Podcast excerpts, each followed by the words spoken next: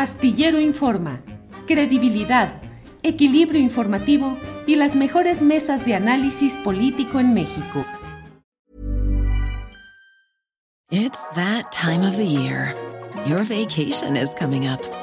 You can already hear the beach waves, feel the warm breeze, relax and think about work. You really, really want it all to work out while you're away. Monday.com gives you and the team that peace of mind. When all work is on one platform and everyone's in sync, things just flow wherever you are. Tap the banner to go to Monday.com. Hey, I'm Ryan Reynolds. Recently, I asked Mint Mobile's legal team if big wireless companies are allowed to raise prices due to inflation. They said yes. And then when I asked if raising prices technically violates those onerous two year contracts, they said, What the f are you talking about, you insane Hollywood ass? So to recap, we're cutting the price of Mint Unlimited from $30 a month to just $15 a month. Give it a try at mintmobile.com slash switch. $45 up front for three months plus taxes and fees. Promo rate for new customers for limited time. Unlimited more than 40 gigabytes per month. Slows. Full terms at mintmobile.com. Hola Luis. ¿qué tal? Hola, ¿qué tal, Temoris? Gracias, gracias por eh, llegar, de, por aceptar esta, esta entrevista, Luis. ¿Cómo estás? Muy bien, gracias por invitarme. ¿Tú cómo estás? Muy bien, muy bien. Oye, pues fíjate que eh, hemos estado viendo los, los comentarios que has eh, realizado en redes sociales sobre el asunto de la ministra Yasmín Esquivel. Eh, se- ella anu- anunció a través de su abogado que había que una jueza había eh, resuelto eh, a su favor, había que la jueza había eh, dicho que la tesis pues sí era de ella y, y- y- la- y que ya la UNAM ya no tiene que decir nada y la UNAM salió a decir que no es cierto, que eh, la UNAM no está involucrada en este proceso, es, es otro proceso legal, no tiene que ver. Entonces yo creo que ya se generó una confusión importante. Luis, ¿nos puedes explicar qué es lo que está pasando? Sí, la verdad, primero hay que decir que se sabe mucho menos que lo que los abogados dicen que, que es público sobre este proceso. Yo estaba viendo los videos de la, de la conferencia de prensa y, por ejemplo, los abogados dicen, estamos dando a conocer la sentencia que establece de manera firme e inatacable que Yasmín Esquivel es la autora de su tesis de licenciatura. Lo único que tenían era una carátula dentro de, de una... eh, eh, sobre plastificado y hasta hoy no conocemos el contenido de esa sentencia. Ahora, están diciendo que esa sentencia ya no se puede cuestionar, que es eh, eh, cosa juzgada. Eh, eso podría ser cierto, podría ser cierto que hayan presentado un juicio civil en contra del señor Edgar Ulises y que él no se haya presentado y que el juicio se haya ido en rebeldía. Así se dice cuando la parte demandada no se presenta en un juicio civil a contestar y que luego, después de la sentencia, esa persona no hubiere impugnado la sentencia y entonces habría quedado firme.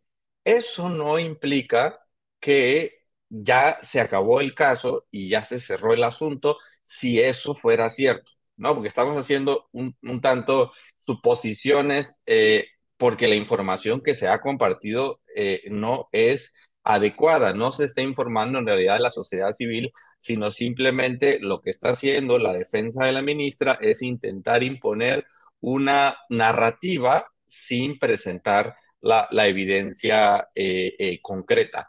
Ahora bien, como bien lo señala la UNAM en su comunicado, eh, no fue llamada a juicio la universidad en este proceso civil que se llevó en un juzgado, el juzgado noveno de lo civil en la Ciudad eh, de México, eh, y por lo tanto no tiene efectos lo que haya dicho esa jueza en otros procesos. Y hay que recordar que está pendiente que la UNAM se pronuncie, el Comité de Ética de la UNAM se pronuncie.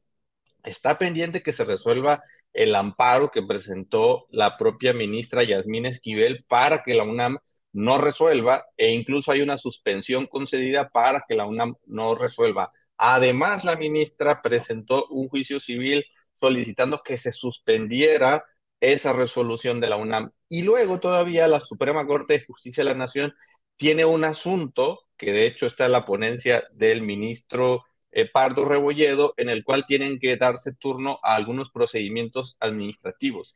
iniciados en, ese proceso. La verdad es que esto parece más un eh, intento de estrategia de la defensa de la ministra para ganar en un juicio eh, entre dos personas una situación que, eh, que, sabemos que pesa sobre ella, que es que habría plagiado su, su tesis. Hay dos tesis idénticas, eso es un hecho establecido, la información es pública, cualquier persona la puede eh, eh, revisar y además hay una segunda acusación que quedó eh, ahí un poco en el olvido, pero también habría plagiado más de la mitad de su tesis de, de, doctorado. Todas estas cuestiones siguen pendientes y no, no se han resuelto diría que, en mi opinión, es necesario que se conozca el contenido de esta sentencia y que no se mantenga bajo secreto eh, para que no se establezca una verdad solamente con el dicho de los abogados de la, de la ministra. Eh, Yasmín Esquivel dijo que ella, que ya con esto daba por, daba por cerrado el tema. Eh, ¿Tú crees que, ella puede cerrarlo de esta forma? Así como es tan, tan, sencillo, sus abogados presentan un, argumento que no se puede comprobar, no hay manera de verificarlo. Ellos, teniendo los documentos en las manos, no los muestran y, ella lo da así ya por muerto.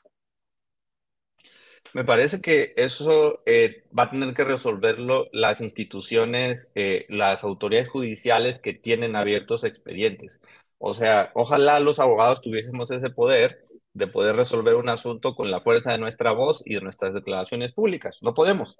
Eh, están utilizando ciertamente recursos legales, eso hay que decirlo. La defensa de la ministra está acudiendo a todos los recursos legales que tiene disponible, tienen mucha creatividad ciertamente, pero lo que dijeron no acaba con estos juicios.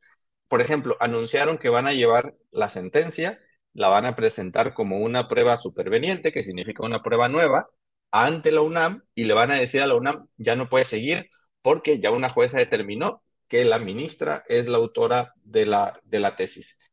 La UNAM va a emitir algún pronunciamiento a partir de lo que reciba. Probablemente también la presenten en el juzgado de amparo, probablemente también la presenten en la Suprema Corte, pero todas las autoridades están eh, con facultades plenas, con autonomía, para calificar dentro de su proceso si esa sentencia tiene o no relevancia para la resolución de, ese caso. Pero en mi opinión, decir que eh, se ha acabado y se ha aclarado la acusación de eh, haber plagiado la tesis de licenciatura de la ministra solo por esta decisión que ni siquiera conocemos, me parece que eso es, sumamente eh, cuestionable, ¿no? Que, no se puede afirmar con toda, eh, con toda certeza. Más allá de que fuera cierto, y, quiero resaltar esta parte, que la sentencia sea firme e inatacable, porque eso de algún modo es, es tramposo que un litigio entre la ministra eh, y, el señor Edgar Báez, eh, que, fue la persona que supuestamente habría plagiado, eh, pueda resolver de fondo el asunto. Y hay un tema fundamental que ha estado mucho en medios y que es la, lo que dice la UNAM en su comunicado, que es, uno, no fuimos llamados a juicio. En ese, en ese pleito que, presentó la ministra, en ese litigio, no nos notificaron, no nos enteramos y teníamos un interés entonces, eso podría incluso poner en cuestionamiento que esa sentencia esté firme y probablemente podría reabrirse porque no se llamó a una parte relevante. Y dos, ¿por qué la ministra no permite que las autoridades competentes se pronuncien de fondo y ha eh, presentado varios recursos para congelar, detener los procesos? Si de verdad quiere que se aclare el asunto, yo creo que debería permitir, como lo ha solicitado la UNAM, que las autoridades se pronuncien de fondo y a partir de eso sí estaríamos hablando de que el caso está cerrado. Pero en este momento, ciertamente a esta historia le quedan muchos capítulos judiciales, al menos. Luis, em, hay, personas que, dicen que, bueno, que lo del plagio de la tesis de licenciatura, además de la de doctorado, que esa fue una investigación que, realizó el periódico El País, pero bueno, la que, la que ha estado más en el centro es la licenciatura. Hay quienes dicen que fue un pecado de juventud, que ella pues ha hecho una carrera por su cuenta, que no, que, que no, que no se le debería eh, pues, cuestionar por aquellos que, que, hizo cuando era muy joven, pero da, la, da, la, impresión de que si aquel fue un pecado de juventud, los pecados que ha estado cometiendo en, su, campaña de, de, de defensa eh, son más graves que, el, plagio de la tesis, ¿no? ¿O, ¿O qué opinas tú? Sí, de acuerdo. Yo creo que tendríamos que analizar la reacción de la ministra frente a la acusación. Eh, y, creo que podríamos ir hasta diciembre, ¿no? Cuando se da a conocer, eh, en primer lugar, la información de que, de que habría plagiado su, su tesis. Eh, muy rápido, en diciembre, la propia Dirección de Bibliotecas de la UNAM da a conocer que las dos tesis son idénticas, ¿no? Tienen un alto grado de coincidencia. y, y después ella empieza en su cuenta de Twitter a emitir comunicados. Uno de ellos es el comunicado eh, firmado por el director de su tesis de doctorado, que a la postre se descubre que habría plagiado a 12 autores. Eh, eh, entonces, digamos que la cosa no iba muy bien. Después, ella emite un comunicado donde dice, he presentado evidencia pericial irrefutable que demuestra que yo no plagié la tesis, incluyendo una carta eh, notariada firmada por eh, Edgar Ulises eh, Báez, donde él reconoce que él en realidad fue el que, el que plagió la tesis. Y, después involucra a la Fiscalía General de Justicia de la Ciudad de México diciendo ya la Fiscalía se pronunció, la Fiscalía niega todo después de que se filtra el expediente y dice, de hecho, ese asunto está prescrito, nosotros no, no dijimos nada eh, nos enteramos que la directora de la tesis de licenciatura había recibido un día en su buzón una carta de Edgar Ulises donde dice yo plagié la tesis. La historia en realidad se empieza a poner demasiado oscura eh, con, con el, el, devenir de los, de los meses. Y sí, lo que habría sido una cosa que, ella, eh, que mucha gente puede considerar mínima, en realidad ha, ha ido creciendo como una bola de nieve. Ahora bien, el tema es que un requisito para ser ministra de la Suprema Corte que está en la Constitución es tener un título de licenciatura en Derecho. Ese es el tema de fondo. Si se comprueba finalmente, si deja que los tribunales resuelvan y se, se comprueba que el título... Millions of people have lost weight with personalized plans from Noom, like Evan, who can't stand salads and still lost 50 pounds. Salads, generally, for most people, are the easy button, right? For me, that wasn't an option. I never really was a salad guy. That's just not who I am. But Noom worked for me. Get your personalized plan today at Noom.com. Real Noom user compensated to provide their story. In four weeks, the typical Noom user can expect to lose one to two pounds per week. Individual results may vary. Hey, it's Ryan Reynolds, and I'm here with Keith, co star of my upcoming film, If, only in theaters, May 17th. Do you want to tell people the big news?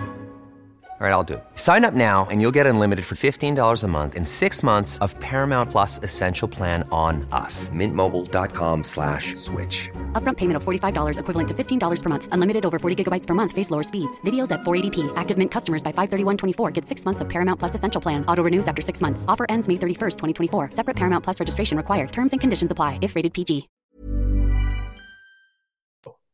Proviene de una tesis plagiada. Lo que procedería es cancelarlo cancelar la cédula profesional y no cumpliría los requisitos para seguir siendo ministra de la Suprema Corte de Justicia de la Nación. Creo que hay que analizar el caso desde lo que pasó en esa época hasta lo que ella ha hecho con sus abogados, cuál ha sido su reacción y cuál impacto podría tener en su lugar en la Suprema Corte de Justicia.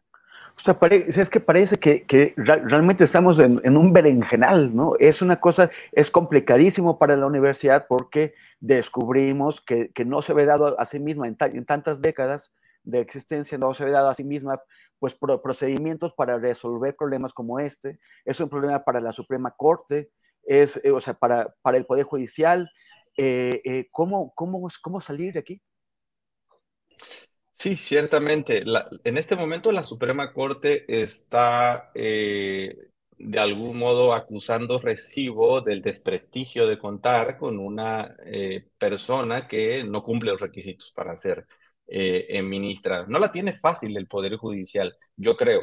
Algunas personas dicen, es que la Suprema Corte debería ah, eh, cesarla, ¿no? se están lavando las manos. pero en mi opinión, tienen que analizar muy bien lo que, lo que tienen que hacer. A la ministra no la nombró la Suprema Corte, la nombró el Senado a propuesta del Ejecutivo. Si la Suprema Corte establece algún procedimiento para cesar a alguno de sus integrantes, eso puede ser peligroso en el futuro. Es grave lo que pasó, pero los precedentes son importantes. Imagínense el mensaje que se puede enviar en el que una mayoría de ministros y ministras de la Suprema Corte, no sé si calificada o no, o simple, puede decidir que uno de sus integrantes ya no va a formar parte del Pleno. Eso es una cosa que, hay que analizar y que creo que tenían que tener mucho cuidado quienes, quienes lo tengan que revisar. La universidad, claramente carestigio, pero me parece que la UNAM ha reaccionado adecuadamente diciendo, eh, tenemos una investigación, estos son los pronunciamientos que hemos realizado y de algún modo está tomando cartas en el asunto, pero ciertamente hasta hoy el asunto no se ha resuelto. La Secretaría de Educación Pública ha dicho, nosotros no podemos actuar porque el título sigue estando vigente y no podemos anular una cédula profesional que emitimos sin que se pronuncie quién emitió el título de licenciatura. Estamos en, un eh, verdadero, eh, sí, trampa de litigios, eh, producto de la resistencia de la ministra a que se pronuncien las autoridades competentes. Eh, y, ciertamente ella ya eh, en, la profesión jurídica tiene un desprestigio de tal manera que cada vez que se resuelve un asunto relevante en, en la Suprema Corte hay mucho escrutinio sobre lo que tiene que decir e incluso sobre su capacidad como abogada, déjense su independencia, su capacidad técnica para resolver asuntos de la mayor eh, relevancia en, el país. Que, bueno, ¿tú crees que, que, la ministra finalmente se ha convertido en munición política? O sea, el, ¿cuál es el ángulo político de, esto? Porque más allá del plagio y, todo eso, ya eh, los, las votaciones de la Suprema Corte, sobre todo desde que está la ministra presidenta Norma Piña, eh, ya pues parece que se está creando como una especie o constituyendo como una especie de, minoría de, bloqueo. Ya no, ya no es tanto la supervisión constitucional que hace un poder sobre el otro, sino ya empieza a, parecer que hay un sabotaje, con una mayoría de ocho ministros contra tres que votan del lado del, del, gobierno. Y aquí está la, la ministra Esquivel. Eh, ¿no se está ya esto también convirtiendo en, una, en parte de la batalla política electorera del país?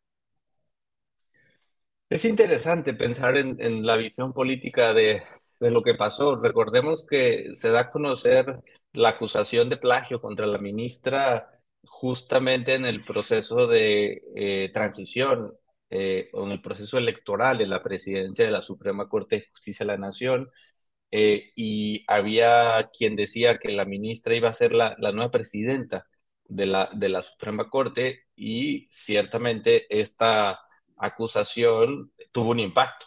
Por eso en esos primeros días, después del 21 de diciembre, que se dio a conocer la acusación de plagio, eh, hubo respuestas de todo mundo muy rápidas porque el día 2 de enero iba a ser la elección, eh, que a la postre terminó con la elección de la, de la ministra Norma Piña. Ahora, ciertamente, como bien lo comentas, Temoris, la, la ministra forma parte eh, de, un bloque, a veces de tres, a veces de dos, eh, de ministras y, un ministro que están votando eh, varios asuntos con las posiciones del, gobierno. Y, bueno, yo eso lo, pondría también en, en su contexto. el presidente López Obrador tuvo la intención de reformar la constitución, en el tema eh, electoral o en los temas relacionados con la militarización de la seguridad, con el traspaso de la Guardia Nacional a la Sedena y, y, no alcanzaron los votos suficientes para reformar. Y entonces vino un paquete de, reformas legales para los cuales la Suprema Corte tiene competencia clara para revisar si esas leyes son o no constitucionales, porque la constitución en principio eh, no cambió. Eh, y entonces, en varios asuntos, pues la Suprema Corte ha declarado que eh, esas reformas legales son incompatibles con la Constitución.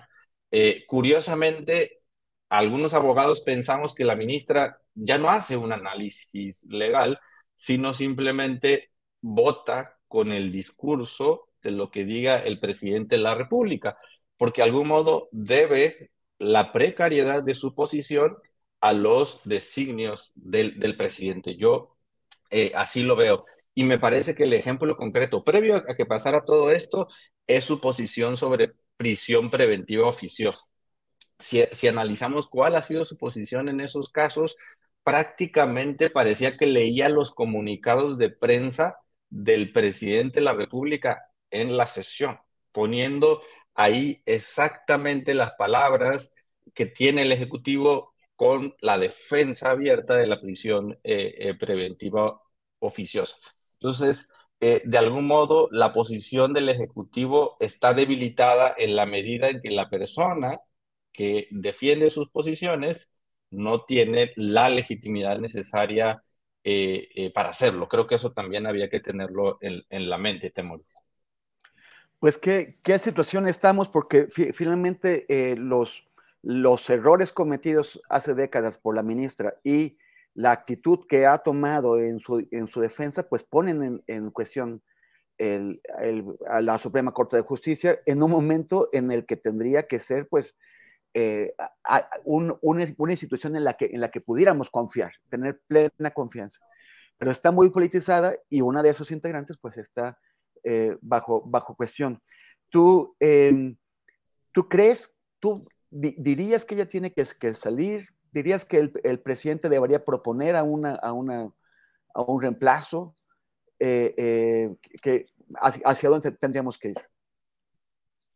Sí, eh, algunas personas me, han preguntado, ¿no? Incluso viéndolo desde una visión de derecho comparado en América Latina, que si pensaba que con, con estos escándalos, primero la, tesis de licenciatura, después la tesis del doctorado, la ministra iba a renunciar, y yo en algún momento me, me atreví a hacer el, el, este, el pronóstico de que así iba a ser. Y, y ahora México se, se ha convertido pues en un reír tenemos a, nuestra, a, una integrante de nuestra máxima corte, de nuestro tribunal constitucional, eh, sabiendo que no cumple el requisito siquiera de ser eh, licenciada en Derecho como, como lo marca la, Constitución. Lo adecuado sería es que, siguiendo los procesos que, están en la Constitución, ya sea a través del juicio político o la propia renuncia, que ya sucedió, ¿no? Ah, recordemos que en este sexenio eh, renunció el ministro Eduardo Medina Mora, entonces digamos el, el camino ya, ya está ahí, ya podría eh, construirse y, eh, y de todas maneras el presidente de la República tiene facultades para proponer una terna al Senado de la República y a partir del voto de las dos terceras partes del, de, del Senado, eh, respecto de alguna de esas tres personas, se puede elegir a un nuevo ministro o a una nueva eh, eh, ministra. Eso va a abrir una disputa política. No, no, no hay que dejar de ver esa parte y tiene que haber acuerdos dentro del Senado para tomar una, una decisión. Probablemente el presidente López Obrador ha evaluado que, que no es el momento eh, para hacerlo y, ha decidido simplemente dejar que, pase, que pase el tiempo. Eh, pero en mi opinión, la manera en que este asunto debería resolverse es con la eh, renuncia de, la ministra. Es necesario que antes que eso suceda se resuelvan los asuntos, que se pronuncie la UNAM, que termine su proceso de, evaluación y tenga una decisión final, que se resuelvan los amparos que están pendientes E incluso, como decía al principio, yo pensaría que es mejor esa manera a que la propia Suprema Corte decida echarla, porque eso tengámoslo en la mente. Imagínense el camino que se abriría si ahora pueden echar a sus pares. No sé en qué vamos a acabar si, si, ese, si esa fuera la manera de resolver los asuntos. Yo creo que la Corte sí necesita ser controlada por los otros poderes y más en estos momentos donde hay muchísimo escrutinio sobre sus, sus decisiones.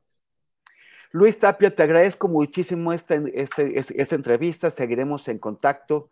Buenas tardes. Muchas gracias por invitarme. Un saludo a la audiencia. Hasta luego. Gracias. Selling a little or a lot? Shopify helps you do your thing however you cha-ching. Shopify is the global commerce platform that helps you sell at every stage of your business. From the launch your online shop stage to the first real life store stage, all the way to the did we just hit a million orders stage.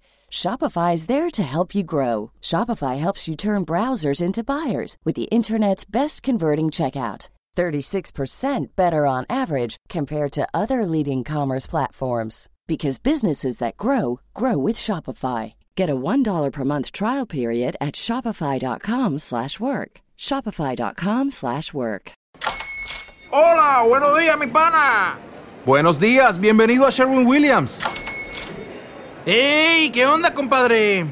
¿Qué onda? Ya tengo lista la pintura que ordenaste en el ProPlus app. Con más de 6.000 representantes en nuestras tiendas listos para atenderte en tu idioma y beneficios para contratistas que encontrarás en aliadopro.com. En Sherwin Williams somos el aliado del PRO.